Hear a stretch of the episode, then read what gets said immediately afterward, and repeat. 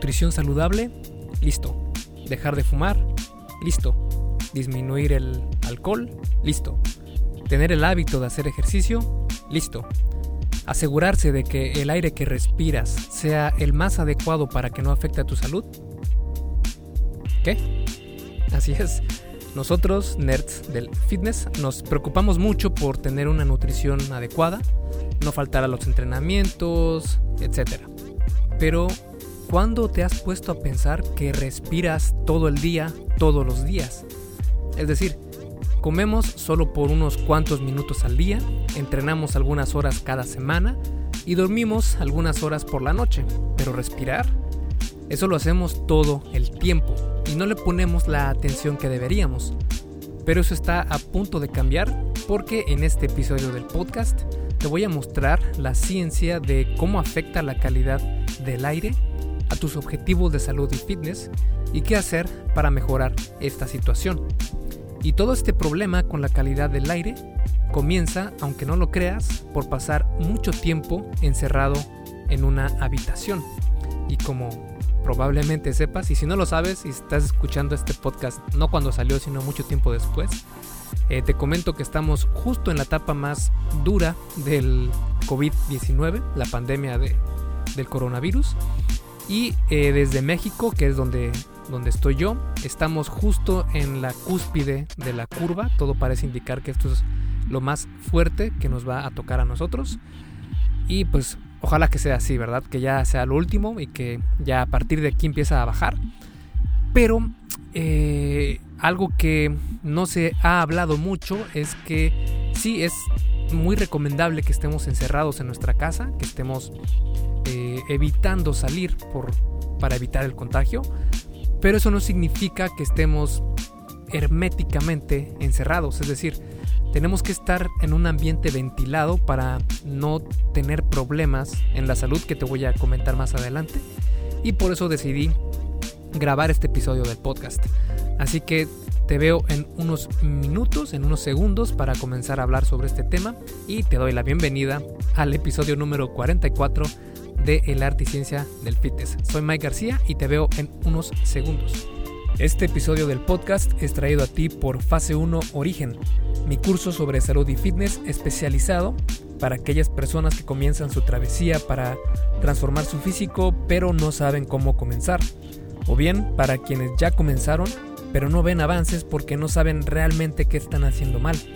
Si quieres comenzar con el pie derecho y no perder todo el tiempo en cuanto a perder grasa corporal, ganar músculo y vivir con más salud, entonces, Fase 1 Origen es el curso ideal para ti. Y es ideal para ti porque es el único curso pensado específicamente para ti que quieres hacer un cambio completo en tu vida, pero se te ha dificultado, ya que contiene módulos sobre mentalidad, trucos y herramientas para que logres pues apalancar tus esfuerzos y pues no vienen dietas rígidas, no tienes que dejar de comer tus alimentos favoritos, también incluye un manual y un diario de entrenamiento para que tengas rutinas para hacer ejercicio en casa por el resto de tu vida si así lo deseas, entre muchas otras cosas.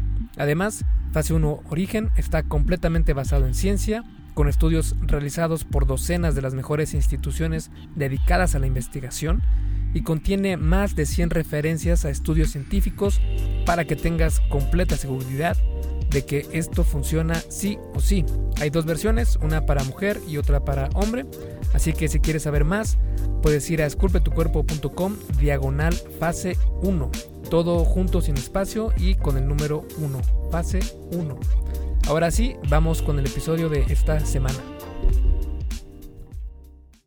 Y bueno, para comenzar este tema, tenemos que comenzar a hablar sobre la evolución y el dióxido de carbono. Regresemos por un momento a cómo vivían nuestros antepasados hace unos miles de años. Probablemente se movían más para cazar sus alimentos, no comían nada procesado, no pasaban tres horas frente a una pantalla viendo Facebook. Y sí, muy diferente a lo que es la vida que conocemos hoy en día. Y un factor importante de cómo vivían en aquella época es cuánto tiempo pasaban en espacios completamente cerrados. Probablemente no tenían casas completamente cerradas, sino que comenzaron habitando en cuevas y poco a poco a construir chozas. Este tipo de viviendas mantenían un flujo de aire fresco constante, además de que la contaminación del aire por aquellos días era mucho menor, que se calcula que era de menos de 300 partículas por millón, y los niveles de dióxido de carbono se miden en porcentaje de aire o en partes por millón. La recomendación general es mantener los niveles de dióxido de carbono por debajo de mil partículas por millón. Pero ahora, la cantidad de dióxido de carbono al aire libre ha aumentado a 400 partículas por millón. Vivimos en habitaciones casi herméticas y pasamos el 95% de nuestro tiempo encerrados en espacios de este tipo. Como aprenderás en unos momentos más, esto puede ser contraproducente para tu salud. Esto es preocupante porque los niveles de dióxido de carbono están escalando muy rápidamente y tu organismo no está adaptado para este cambio. Este aumento tan drástico en la exposición al dióxido de carbono no es debido al calentamiento global, sino a nuestro nuevo estilo de vida en espacios cerrados sin ventilación. Y sí, probablemente has escuchado en las noticias las alertas de contingencia ambiental donde identifican que el aire está muy contaminado y recomiendan no salir a ejercitarse al aire libre. O tal vez te has dado cuenta que si pasas algunos minutos en una habitación que acaban de pintar, sales viendo visiones y empiezas a marearte pues por todo lo que estás inhalando. Es decir, cuando hay algún agente que contamina el aire, puede afectarte los ojos, garganta, piel, cerebro, etc. Pero los problemas del aire no siempre son perceptibles y específicamente hay un problema serio con el aire que respiramos, y ese es el dióxido de carbono. Los síntomas causados por la exposición a niveles altos de dióxido de carbono están directamente relacionados a la disminución de oxígeno a tu cuerpo y cerebro. Y como probablemente te imagines, eso no es nada bueno. Por eso debemos poner atención a no pasar mucho tiempo en espacios interiores cerrados. Aunque esto no parezca un problema mayor, sí que lo es. El dióxido de carbono es un gas sin olor ni color y está presente en el aire que respiras. Sí, el dióxido de carbono es el que últimamente ha salido en las noticias como un culpable del calentamiento global. El dióxido de carbono en sí no es malo, porque está en el aire que respiras, las plantas lo usan para la fotosíntesis, entre otras cosas y de hecho es, es esencial para la salud humana y de muchos otros seres vivos. Pero como todo, el veneno está en la dosis.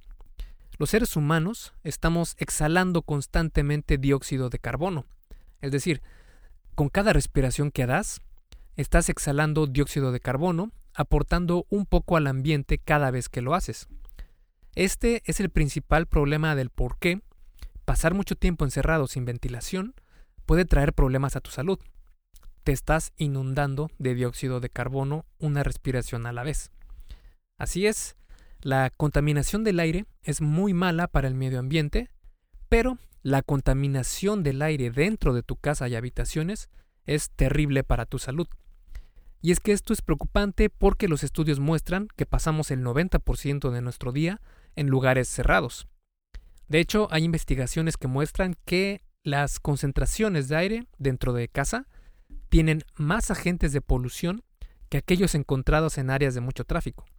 Sabiendo esto, ahora vamos a ver cuáles son los niveles de dióxido de carbono que puedes encontrar y cómo afectan a tu salud. Como te mencionaba, la recomendación general es mantener los niveles de dióxido de carbono debajo de mil partículas por millón. Estos niveles también son relativos a los espacios en tu casa donde habrán lugares donde haya una calidad del aire parecida al exterior, entre 300 a 400 partículas por millón, y otras habitaciones estarán muy por arriba de, los, de las 1000 partículas por millón. Esto es muy importante porque se ha encontrado una relación fuerte entre una calidad pobre del aire con dolores de cabeza, irritación de las fosas nasales, menor productividad y mayor ausentismo del trabajo, entre, otras, eh, entre otro impacto negativo. Existen algunas asociaciones como la ACGIH o la ASHRAE, entre otras, que han delimitado algunos estándares en cuanto a la calidad de dióxido de carbono en espacios cerrados. Y algunas de estas estándares son niveles normales en exterior entre 350 y 450 partículas por millón, niveles muy aceptables, menos de 600 partículas por millón. Cuando se empiezan a percibir algunas quejas sobre olores y congestión nasal, se da entre 600 a 1000 partículas por millón. El estándar de la ASHRAE es de 1000 partículas por millón. Cuando se empieza a notar somnolencia, dolores de cabeza, fatiga, está en el rango de 1000 a 2500 partículas por millón. Cuando se incrementa el pulso cardíaco y empiezas a tener náusea, es en el rango de, 2500 a 5000 partículas por millón. Y el máximo nivel permitido en un periodo de 8 horas es de 5000 partículas por millón. De hecho, hay quienes argumentan que 1000 partículas por millón ya es demasiado y que sería mejor evitar que estos niveles no pasen de 600 partículas por millón. Esto, claro, va acorde a las nuevas investigaciones sobre el dióxido de carbono, donde se ha encontrado que niveles de 950 a 2500 partículas por millón pueden afectar las habilidades cognitivas de estudiantes y profesionales en espacios interiores. Niveles similares se han encontrado que puede afectar a la salud en general. Se ha demostrado que las concentraciones típicas de dióxido de carbono van de 700 a 2000 partículas por millón, pero pueden exceder los, las 3000 partículas por millón en espacios sin ventilación o cuando las personas se ejercitan en espacios cerrados.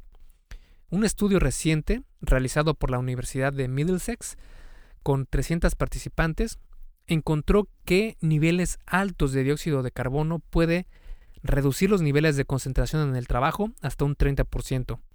En niveles de 1500 partículas por millón, el 79% de los participantes encontró fatiga.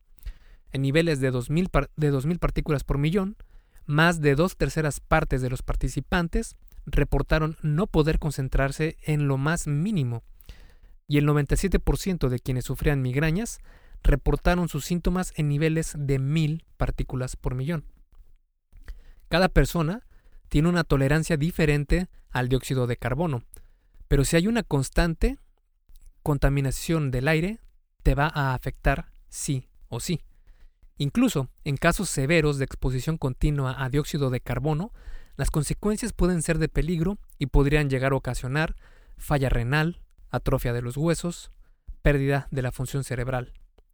Claro que estos son casos extremos, pero los problemas en cuanto a salud y fitness pueden manifestarse en un gran rango de síntomas. Para que puedas alcanzar tus objetivos en el fitness, es necesario que tengas algunas cosas en control, como descansar bien, la sobrecarga progresiva para estimular al músculo, una nutrición adecuada, etc. Sin embargo, el estar expuesto a dióxido de carbono por mucho tiempo puede afectar precisamente a estos elementos. Y ahora vamos a analizar algunos de ellos. Por ejemplo, si analizamos el dióxido de carbono y el pH en tu sangre, eh, podemos comenzar a analizar esto porque existen personas que dicen que podemos cambiar el pH de nuestra sangre con ciertos alimentos, que es lo que se conoce como la dieta alcalina. Y para no hacerte el cuento largo, no, no es posible hacer esto, es imposible. Y de hecho tengo un artículo en esculpetucuerpo.com, busca dieta alcalina y te va a aparecer el por qué no es posible esto. Pero bueno, ¿Qué cosa sí puede cambiar el pH de tu sangre? Esa cosa es el dióxido de carbono. El dióxido de carbono es necesario para regular la acidez y la alcalinidad en el pH de tu sangre. La sangre tiene un pH de 7.4 en condiciones óptimas. Tener un pH menor o mayor a este número puede ocasionar problemas de salud importantes. Estar expuesto a niveles de dióxido de carbono constantemente puede afectar el pH en la sangre, disminuyendo su alcalinidad, pudiendo provocar acidosis. Algunos de los síntomas de la acidosis en la sangre son fatiga, confusión, sueño, dolor de cabeza.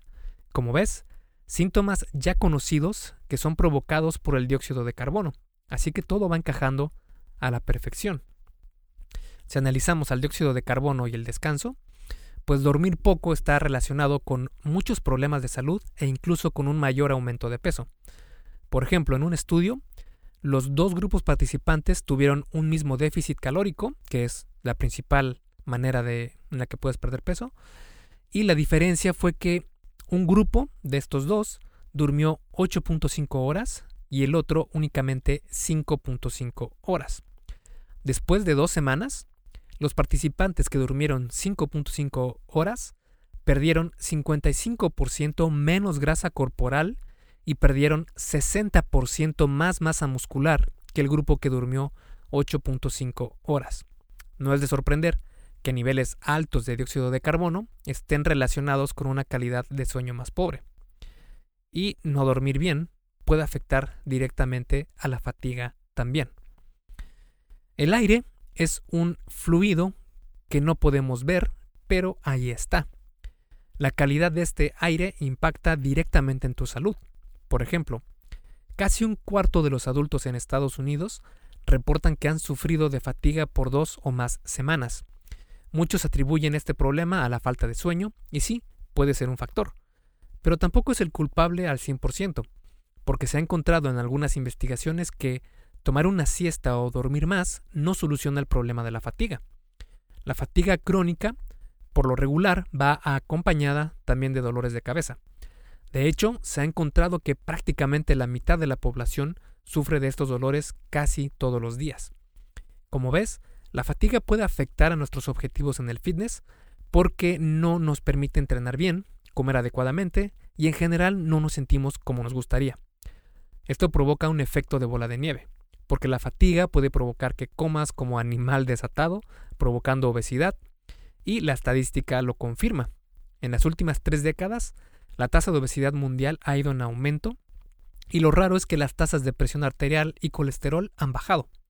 Por ejemplo, en una investigación de The Lancet, se encontró que en 1980 los hombres obesos eran el 5% de la población únicamente y las mujeres con problemas de obesidad componían el 8%. Para el 2008, estos números prácticamente se duplicaron, llegando a ser 10% en hombres y 14% en mujeres. Sí, las causas pueden ser muchas para que se haya dado este aumento tremendo de la obesidad, como alimentos ultraprocesados, sedentarismo, las tortas de tamal, etc. Pero hay otro factor que nadie está poniendo atención y ese es el aire que respiramos. Perder o ganar peso está regido principalmente por un déficit o un excedente de energía, respectivamente. Punto. No hay más. No le busques. Es déficit o excedente calórico. Pero hay ciertos factores que pueden afectar indirectamente estos dos procesos. Uno de ellos es precisamente el dióxido de carbono. En un estudio se utilizaron a hombres jóvenes en cuartos especialmente climatizados. Un grupo fue expuesto incrementalmente a niveles de dióxido de carbono y el otro se mantuvo constante. Después de siete horas, los participantes fueron instruidos a comer todo lo que quisieran. Los hombres que tenían más dióxido de carbono en su sangre comieron 6% más alimento que aquellos que estuvieron sin tanta exposición al dióxido de carbono. 6% puede sonar como muy poco, pero recuerda que el experimento solo duró 7 horas. Imagínate qué pasará con días, meses, años expuestos a tal cantidad de dióxido de carbono. El efecto del dióxido de carbono y la ganancia de peso no solo se ha visto en humanos, sino también en animales o bueno, en otros animales, porque también somos un, animal más. Y un estudio mostró que muchas especies, incluyendo animales de laboratorio a quienes han alimentado de la misma manera por décadas, todos muestran un aumento de peso significativo. Es decir, probablemente el dióxido de carbono no hace que aumentes de peso, pero indirectamente podría afectar otros factores que provocan que comas más. Otra eh, otro impacto negativo que tiene el dióxido de carbono es en cuanto a la diabetes.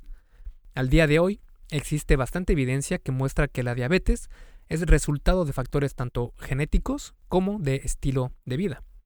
En una investigación realizada en Canadá, en un periodo de 14 años, se encontró que el riesgo de desarrollar diabetes aumentó en 11% por cada 10 microgramos de partículas finas, que es un marcador de contaminación, en un metro cúbico de aire. Esta conexión se ha dado en muchos lugares en todo el mundo, incluyendo México, China, Suiza, entre otros. Lo sorprendente es que estos estudios no solo relacionan la calidad del aire con la diabetes, sino también con un incremento en hipertensión y circunferencia de la cintura. Ambos afectan drásticamente a la longevidad, y ese es precisamente el siguiente impacto negativo en la longevidad. Existen varias zonas en el planeta Tierra conocidas como las zonas azules. Estas áreas incluyen a, por ejemplo, Okinawa en Japón, Cerdeña en Italia, Nivoca en Costa Rica y Caria en Grecia. En estas zonas azules viven las personas más longevas de todo el mundo. Cuando se descubrió esto, muchos investigadores comenzaron a, bueno, investigar el por qué pasaba esto e identificaron cosas como su nutrición, el ayuno que llevaban de vez en cuando, su ejercicio, etc. Un paréntesis, si quieres saber más sobre el ayuno intermitente, puedes checar mi página esculpetucuerpo.com y busca ayuno y te va a aparecer un artículo que escribí sobre el tema y sobre el tema de la longevidad y el ayuno. Pero bueno, regresando al tema. ¿Sabes qué otra cosa encontraron que tienen en común estas personas que viven en las zonas azules? Así es, tienen menor exposición al dióxido de carbono. En la mayoría de estos lugares, las personas pasan mucho tiempo en el exterior y sus casas están diseñadas para poner especial atención a la ventilación del aire. Y es que el dióxido de carbono que respiramos puede afectar a todo tu cuerpo, incluido tu cerebro. En tu cerebro hay unas células especiales llamadas orexinas. Estas están involucradas en la regulación del apetito, el metabolismo de la energía, la libido, etc. Las orexinas son extremadamente sensibles a los cambios del pH en tu sangre e incluso un cambio de 0.1 del pH puede llevar a duplicar su actividad.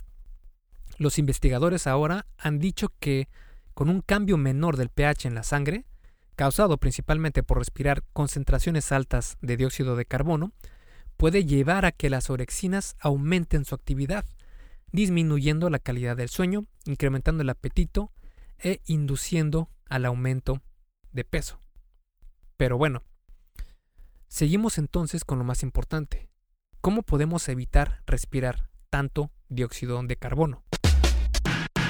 Hey, rápidamente, antes de seguir con el episodio, ¿me harías un favor? Si te está gustando lo que estás escuchando en este podcast, ¿puedes compartirlo en tus redes sociales? Basta con que tomes una captura de pantalla o te tomes una foto y compartas la publicación en Facebook, Instagram o en cualquier otra red social mencionando el podcast El arte y ciencia del fitness. Porque simplemente con que hagas esto, que realmente no te lleva más de un minuto, me ayudas un montón a que Esculpe tu cuerpo crezca y podamos cambiarle la vida a muchas más personas. Y si haces esto, no olvides etiquetarme en la publicación para que pueda agradecerte personalmente. En Facebook estoy como blog Esculpe tu cuerpo y en Instagram como Esculpe tu cuerpo. Vale, sigamos entonces donde nos quedamos en el episodio. Intentar reducir la cantidad de dióxido de carbono que respiras al día podría parecer difícil, pero con algunos consejos te darás cuenta que no es tan complicado y podrías reducir en muy buena cantidad estos niveles.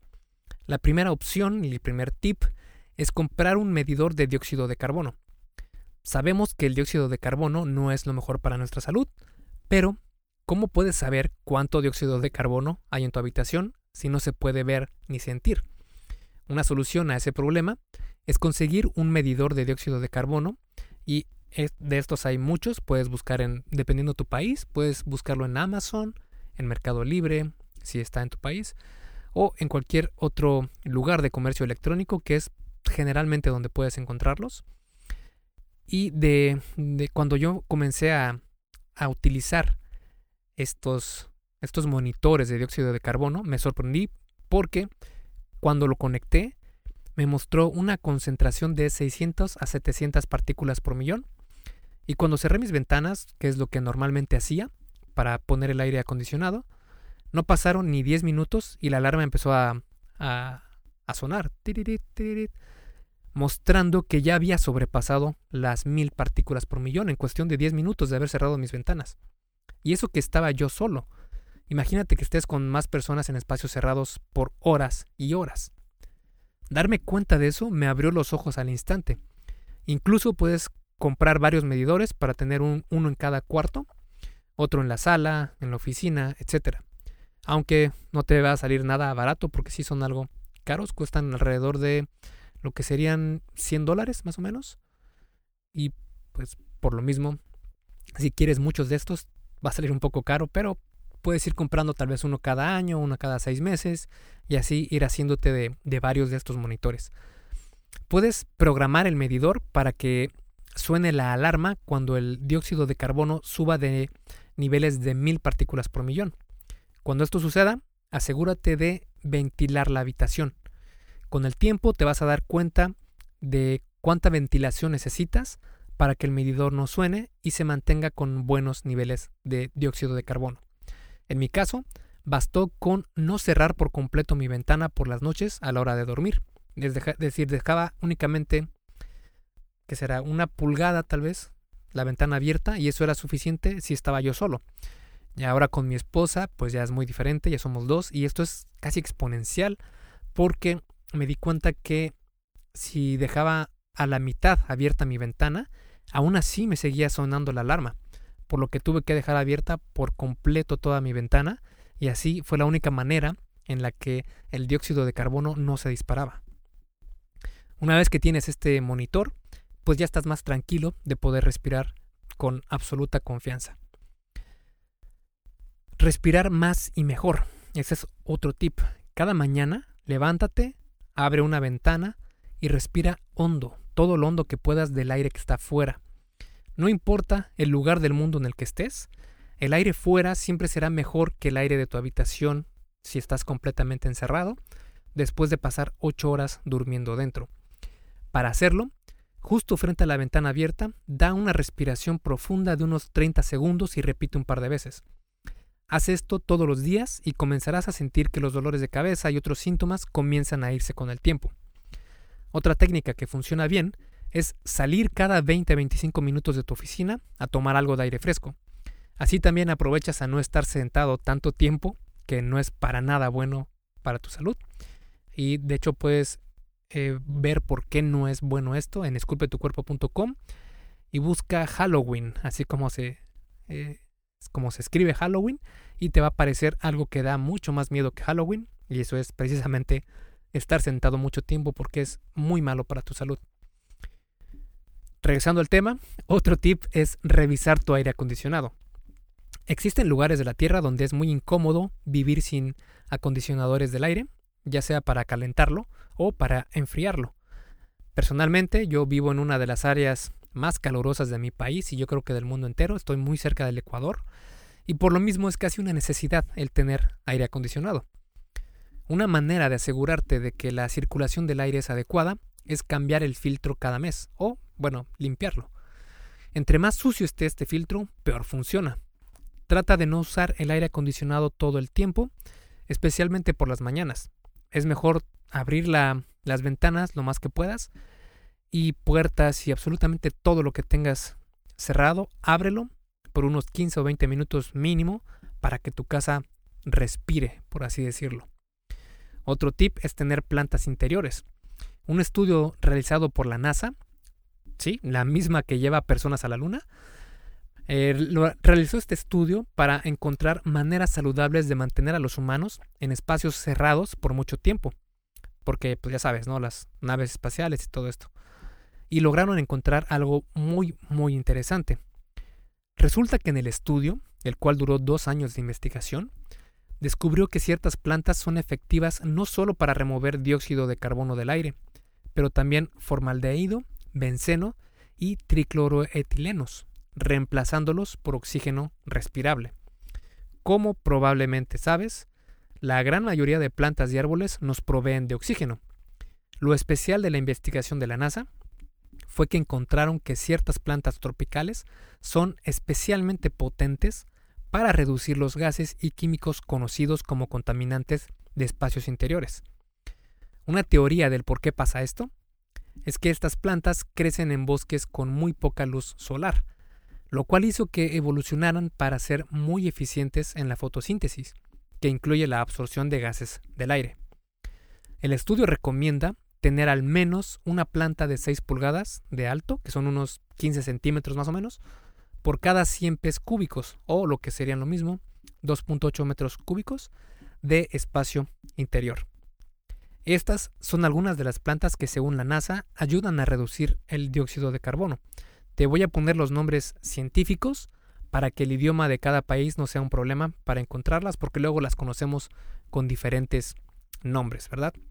Entonces, algunas de estas plantas son la, eh, perdón por la pronunciación, pero es Chamaideora seifrisi, otra es la Dracaena, la Hedera helix, la Gerbera jamesoni, la Philodendron, existen más.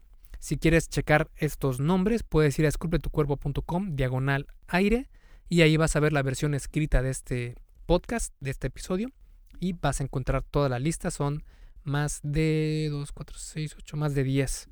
Y bueno, para concluir, definitivamente la vida moderna ha hecho nuestras vidas más fáciles. Ahora no tenemos que pelearnos con otro depredador por obtener alimento, pero también ha traído algunas otras consecuencias mm, algo negativas. Una de ellas es la cantidad de dióxido de carbono que respiramos por vivir en espacios cerrados. Y la estadística muestra que el tiempo que pasamos en estos lugares sigue en constante crecimiento.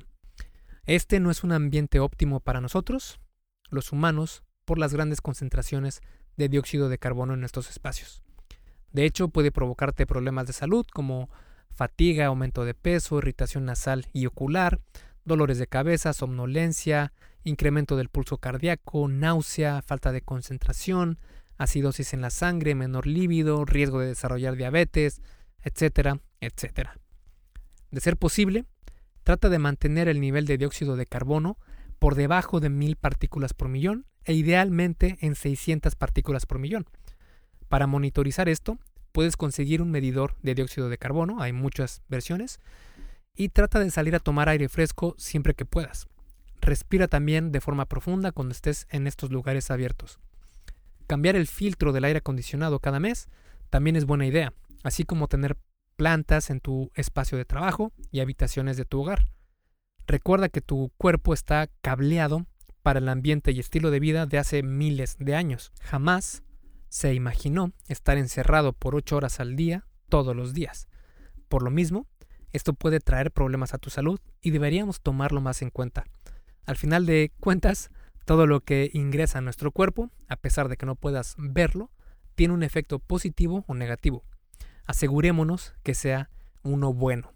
Esculpe tu vida, comienza con tu cuerpo. Y hasta aquí el episodio del podcast de hoy. ¿Te gustó? Si es así, déjame una calificación y tu opinión en Apple Podcast. Es muy sencillo y no te lleva mucho tiempo. Con esto me ayudas a que el podcast suba en el posicionamiento de Apple y así podamos llegar a más personas.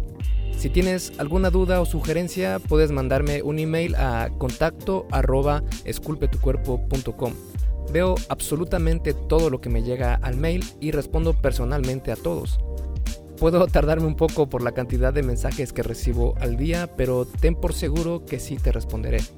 Gracias por escuchar el podcast de la arte y ciencia del fitness y espero haberte ayudado a aclarar algunas de tus dudas. Y antes de irnos, si te gustó el episodio, entonces probablemente también te guste la guía que hice sobre los protocolos más conocidos de ayuno intermitente. Si no sabes cuáles son los beneficios de ayunar, pues te van a sorprender, ya que puede mejorar muchos indicadores de salud e incluso ayudarte a vivir más. Es completamente gratis y puedes bajarla en esculpetucuerpo.com diagonal ayuno. Me despido y nos vemos en el siguiente podcast.